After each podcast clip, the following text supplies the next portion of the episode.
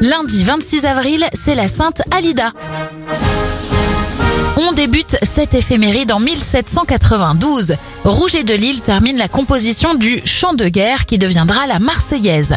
En 1935, c'est la diffusion de la toute première émission de télévision en France depuis le ministère des Postes.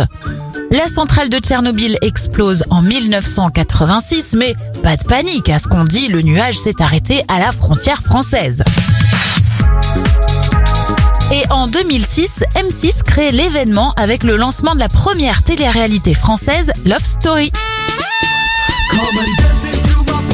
Les anniversaires, la star de la série Camping Paradis, Laurent Ournac, a 40 ans, 50 pour Sébastien Follin, le journaliste Patrick Chen a 64 ans,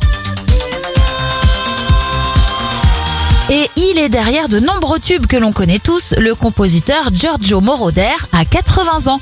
Bonne semaine à vous